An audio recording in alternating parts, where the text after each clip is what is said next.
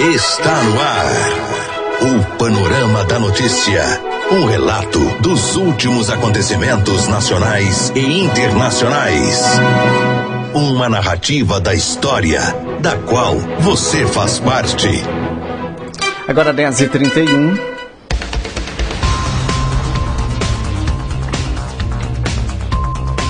Olá, bom dia. Hoje, quarta-feira, 11 de dezembro, ano 2019, começando a edição número 93 do Panorama da Notícia, o seu diário de notícias da manhã. Sou Raquel Marim, junto com Silvana Ruda. Bom dia. Bom dia, Raquel. Bom dia aos ouvintes da Paranaíba. O dia hoje amanheceu nublado em Rio Paranaíba e neste momento registramos média de 21 graus de temperatura e estamos na primavera brasileira. O nosso compromisso é com a informação séria e imparcial, é a Paranaíba FM colocando o seu espaço a serviço da comunidade nesse é, a serviço da comunidade. É, você está na Rádio Paranaíba, a rádio que é a sua voz. Um ótimo dia. Confira agora os principais destaques do Panorama da Notícia. Nesta edição do Panorama da Notícia, você vai saber que. Após mais de três horas na janela de prédio, homem é convencido a entrar em apartamento. Motorista que pagou 5 mil em CNH, tenta renovação na delegacia e acaba preso em Patos de Minas. Nova morte por dengue é registrada em João Pinheiro. E ainda você irá acompanhar o comentário de Alexandre Garcia. Tudo isso e muito mais a partir de agora no Panorama da Notícia. Agora 10h33. E o Corpo de Bombeiros e a Polícia Militar trabalharam por mais de três horas para salvar um homem no centro de Patos de Minas. Ele subiu na janela do prédio e ameaçava se jogar lá do alto. O homem tem 43 anos, toma remédio controlado e sofre de depressão. Muita gente acompanhou o resgate. Oh, homens do Corpo de Bombeiros subiram até o apartamento ao lado e tentaram convencê-lo a mudar de ideia. Ele ficou agachado na janela do prédio, mas às vezes ficava de pé, aumentando a tensão. Pessoas rezaram para que nada de mal acontecesse. A rua foi toda evacuada para ser feito resgate. O trânsito na rua Major Gotti ficou bastante carregado e foi preciso ter paciência para transitar pelo centro. Ele ficou na janela do segundo andar a cerca de 8 metros do solo. Após mais de duas horas e meia, homem chegou a retirar o celular do bolso e falar com alguém. Um padre se juntou aos bombeiros para mudar de ideia. Eles tocaram violão e cantaram louvor como Zaqueu. Após mais de, mais de três horas na janela do prédio, o homem foi convencido a entrar no apartamento. Segundo o capitão Arthur, do Corpo de Bombeiros, ele estava bastante transtornado e tinha alucinações, o que fez com que o trabalho de resgate fosse mais demorado. Com problemas psicológicos, o morador imaginava que estava sendo perseguido por mais de 20 homens.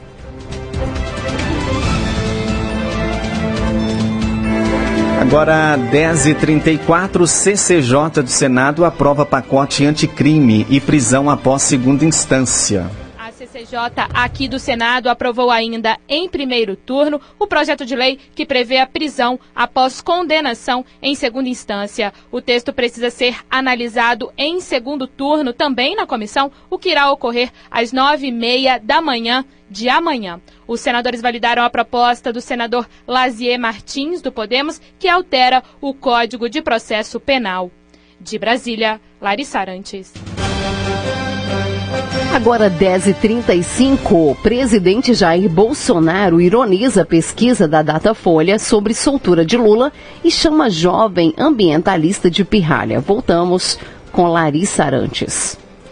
O presidente Jair Bolsonaro ironizou hoje a pesquisa Datafolha que revela que a maioria da população considerou justa a soltura do ex-presidente Luiz Inácio Lula da Silva após julgamento do Supremo Tribunal Federal que derrubou a possibilidade de prisão após condenação em segunda instância. Pesquisa de quem? Datafolha?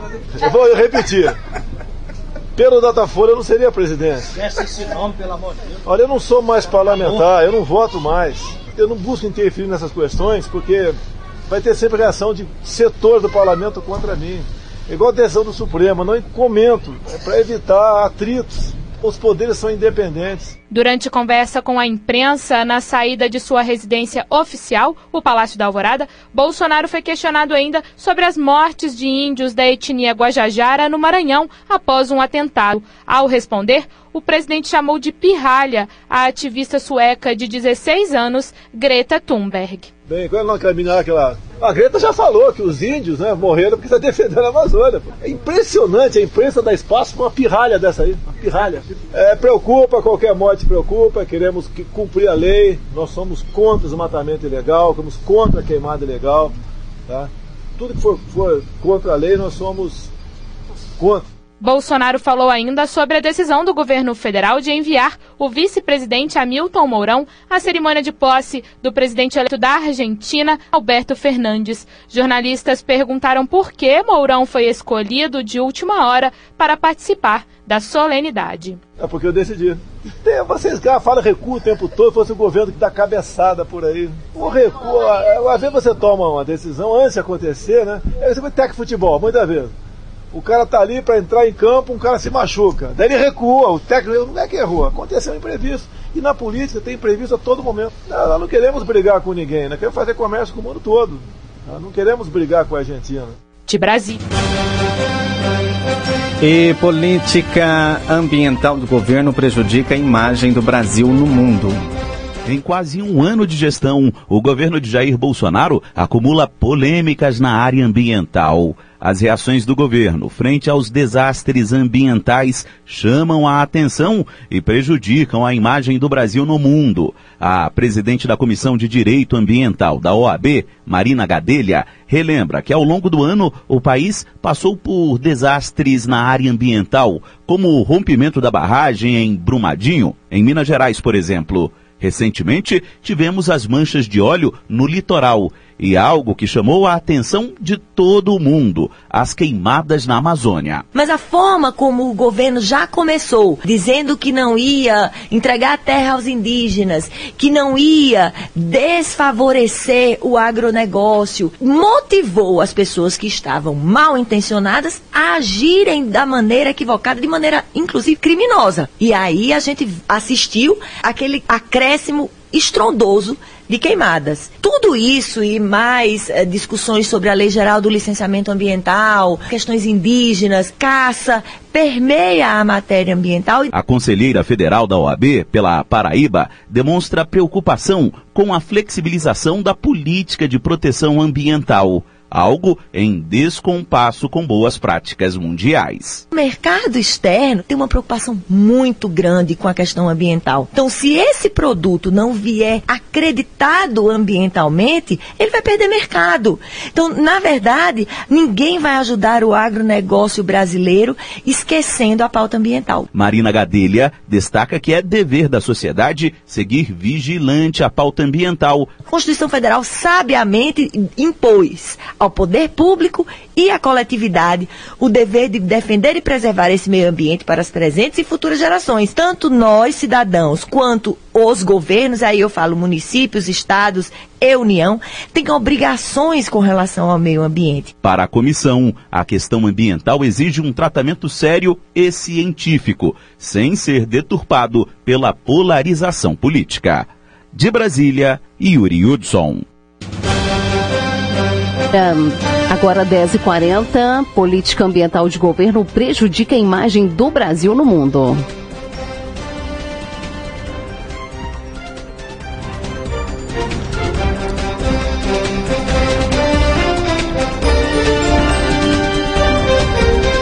E a redução de IPI da cerveja gera queda de arrecadação de 2,8 bilhões de reais. Confira a matéria com Leno Falck. O benefício fiscal concedido aos fabricantes de cervejas em 2015 pelo governo brasileiro gerou uma perda de receita de 2 bilhões e 800 milhões de reais nos últimos anos. É o que aponta um estudo inédito realizado pela Fundação Getúlio Vargas sobre o cenário da tributação do mercado de bebidas alcoólicas no Brasil. A cerveja que antes pagava 15% de IPI, o imposto sobre produtos industrializados, passou a recolher apenas 6%. Ao mesmo tempo, outras bebidas, como vinhos e destilados, tiveram elevação, como explica Gessner Oliveira, professor da FGV, responsável pelo estudo. Seria desejável que essa estrutura fosse relativamente uniforme, que não houvesse uma disparidade muito grande. Em uma mesma categoria, você esperaria o mesmo tratamento, quer dizer, um tratamento igual para iguais, não um tratamento desigual para iguais que naturalmente gera distorções. As distorções excluem concorrentes e geram diversas consequências negativas. Primeiro é que você de fato perde a arrecadação. Segunda perda, naqueles que são sobretaxados, há um enorme estímulo à informalidade, à sonegação. É, e isso causa não só problemas de perda de arrecadação, com problemas de uma economia subterrânea que está associado a crime, como também você tem problemas de saúde, porque você cria um mercado e você começa a vender produtos que não têm nenhuma fiscalização. Para Gessner, a reforma tributária pode corrigir estas contradições. A reforma tributária poderia ter como um dos princípios é, um tratamento uniforme, sem privilégios, tratamento simples, sem essa parafernália, sem alíquotas variando mais de 20 pontos percentuais para a mesma categoria de produtos. Né? Segundo Gessner Oliveira, o IPI é baseado na essencialidade dos bens. Alimentos como bolachas e biscoitos têm alíquota de 10%, maior que o 6% da cerveja. Assim como shampoos e desodorantes são tributados em 7%. Itens de infraestrutura, como tijolo, em 8%. De São Paulo, Leno Falck.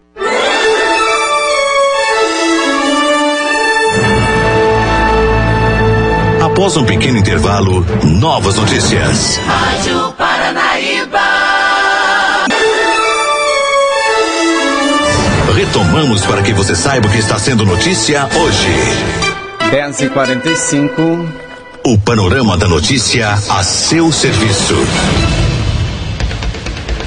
E a Prefeitura Municipal de Rio Paranaíba, Minas Gerais, torna público que fará realizar os seguintes procedimentos licitatórios.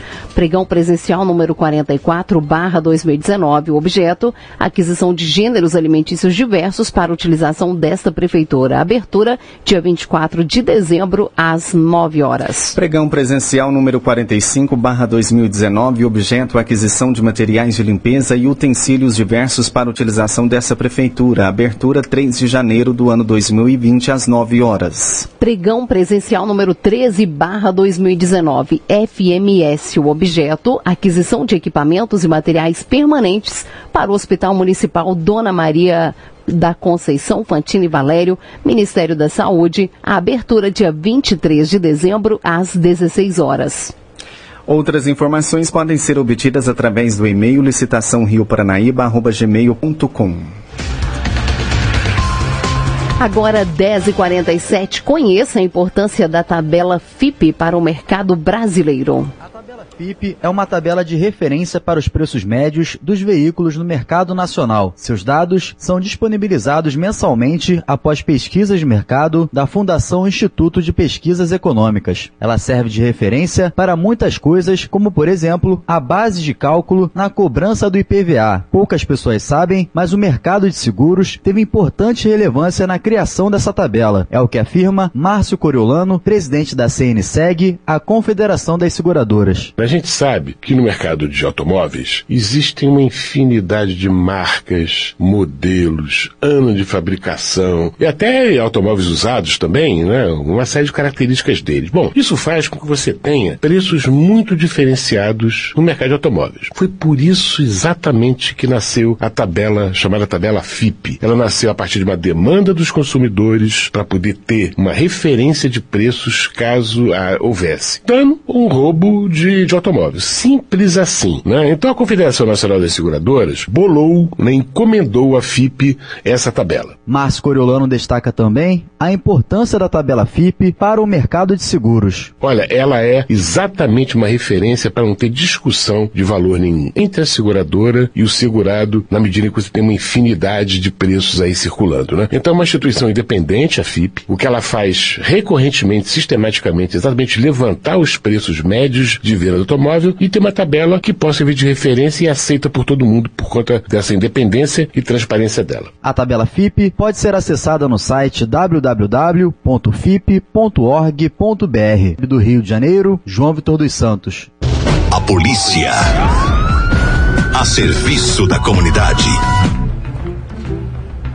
E a Polícia Civil prendeu nesta terça-feira um motorista que teria pago 5 mil por uma CNH do estado de Goiás. Divino Gabriel da Silva, de 67 anos, tentava renovar o documento quando os policiais verificaram que a CNH AB não constava no sistema. Ele confessou que não havia realizado nenhum exame, nenhum exame para conseguir o documento.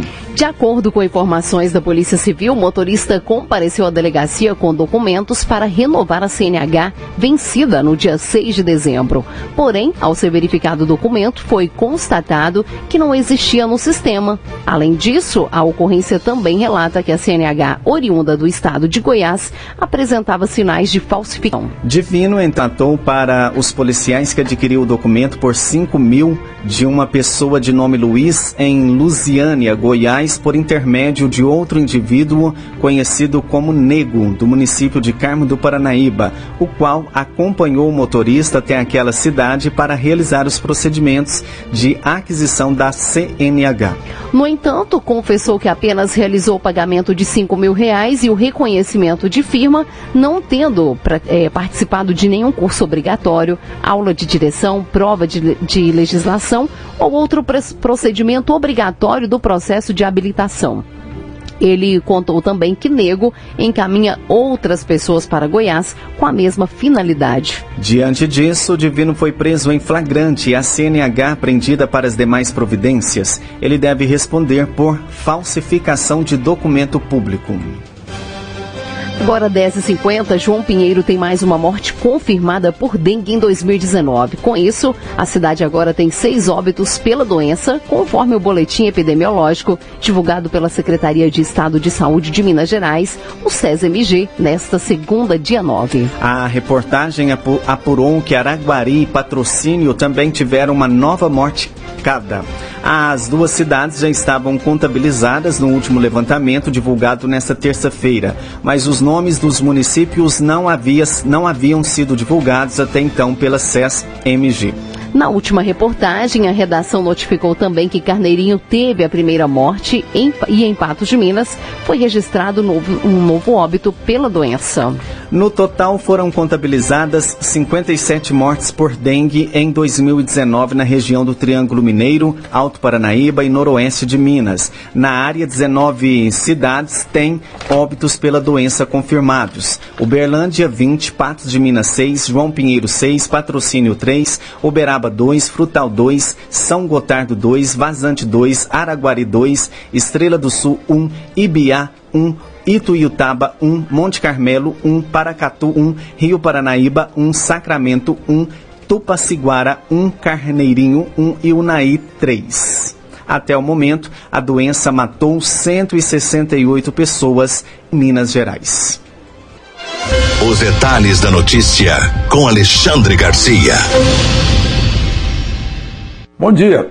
Foi um grande dia contra a impunidade, contra o crime, contra a corrupção. Né? Comissão de Constituição e Justiça do Senado deu um banho. Né? É, pegou o pacote anticrime de Moro, aprovou tudo, né? já tinha sido aprovado por 408 deputados, foi lá para a Comissão de Constituição e Justiça e já hoje o presidente do Senado está enviando para votação no Senado para depois já enviar para a sanção do presidente da República e entrar em vigor. Né? Um grande trabalho do presidente do Senado, senador Davi Alcolumbre, um grande trabalho exaustivo do ministro Sérgio Moro, que foi lá, né, no corpo a corpo, conversar com os representantes do povo, pedir voto, explicar as razões, né, e muita coisa vai ser recuperada em outros projetos. Vejam só, só para gente, para vocês terem uma noção do que foi aprovado. A prisão máxima não é mais de 30 anos, 40 anos né, de cadeia. O sujeito que for condenado num tribunal de júri, lá em primeira instância, no tribunal de júri há mais de 15 anos, já vai direto para a cadeia. Né? Uh, o sujeito que for infiltrado, agente policial infiltrado, ele pode comprar droga, ele pode comprar contrabando, não vai ser punido por isso, porque ele está exercendo sua função lá dentro. Né? O, a legítima defesa é, é, é imposta, é enquadrada para aquele agente policial que abater alguém que está com refém. Né? O, o homicídio com arma de polícia ou arma de exército vai ter pena aumentada de 20 para 30 anos, né? aqueles calibres especiais, lá, calibre 40 para cima, né? 9 milímetros, essas coisas. O, ou arma de, de repetição, é, fuzis. Né? Presídio federal é, era um máximo de um ano para os mais perigosos, para separá-los né, de, de, comandar o crime, agora pode ir até seis anos. Né? É, vai haver garantias para quem denunciar corrupção dentro de órgãos públicos, né? vai haver confisco dos bens havidos uh, pelo criminoso. O, um acordo com o Ministério Público né, vai permitir que alguém que tenha confessado um crime, um crime que não seja uh, de maior gravidade, né, sem violência, ele pode ter um máximo de quatro anos de pena. Né. O crime hediondo com morte não vai ter eh, liberdade condicional. Né. O, não adianta fazer recurso para tentar girar prazo para prescrição, o prazo vai parar de contar. A progressão da pena agora, tem gente crimes mais graves vai ter que cumprir 70% da pena, e não apenas 16%, que é um sexto da pena. Né? Os, os, menos graves, os que tiverem, não tiverem assim tanta gravidade, vai ficar com um sexto. Calúnia, injúria e difamação nas redes sociais pega o triplo da pena prevista no Código Penal.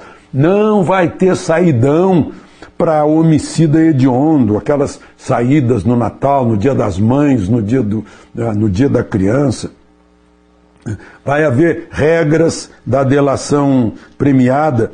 E, e aí o que foi retirado do projeto anticrime está lá no projeto de lei do Senado, né, que foi aprovado por 22 votos a um. Só um voto eh, de um senador do PT contra, né, da prisão em segunda instância o, o, dizendo que o tribunal de recurso, ou seja, o tribunal da segunda instância, poderá determinar a execução provisória da pena. Né? Fala em execução provisória. Bom, em outra, agora em operação, né, na parte operacional, a Polícia Federal e o Ministério Público executaram ontem 47 eh, buscas, 37, perdão, uh, buscas e apreensões numa operação chamada Mapa da Mina, autorizada pela juíza substituta de Sérgio Moro, a juíza Gabriela Hart, que é, que é a titular agora da 13ª Vara Federal de Curitiba, em investigações envolvendo o Lulinha, o filho mais velho de Lula, uh, Fábio Luiz, e dinheiro recebido da Oi, pela Game Corp, que é a empresa dele, né? É, diz aí a, a, investigação que são 132 milhões 254 mil 701 reais e 98. E por fim, uma lembrança, o, uma turma do Superior Tribunal de Justiça, considerando que Pezão, o ex-governador do Rio de Janeiro, não oferece risco para é, pressionar testemunha ou alterar provas, foi solto com tornozeleira. Vai ter que ficar em casa durante a noite, mas foi solto com tornozeleira, mas consegue, uh, continua respondendo ao processo no qual ele é réu por uh, corrupção e lavagem de dinheiro. De Brasília, Alexandre Garcia. Você caminhou conosco pelo panorama da notícia. O conhecimento dos fatos faz de você um cidadão ativo. Agora 10h58, o Panorama da Notícia, um oferecimento de Semig. E esse foi o Panorama da Notícia, edição de número 93, nessa quarta-feira, 11 de dezembro de 2019, com a apresentação de Silvana Ruda e Raquel Marim. Panorama da Notícia, uma produção do Departamento de Jornalismo da Paranaíba FM. Reveja e escute novamente esse programa no seu computador ou smartphone. O Panorama da Notícia é multiplataforma. Além do site, você encontra esse programa disponível também no YouTube e no podcast do Spotify. Agradecemos o carinho de sua audiência e continue, e continue com a programação da Paranaíba FM. Mais informações ao decorrer do dia em nossa programação ou em nosso site. Fiquem com Deus. Bom dia, Rio Paranaíba.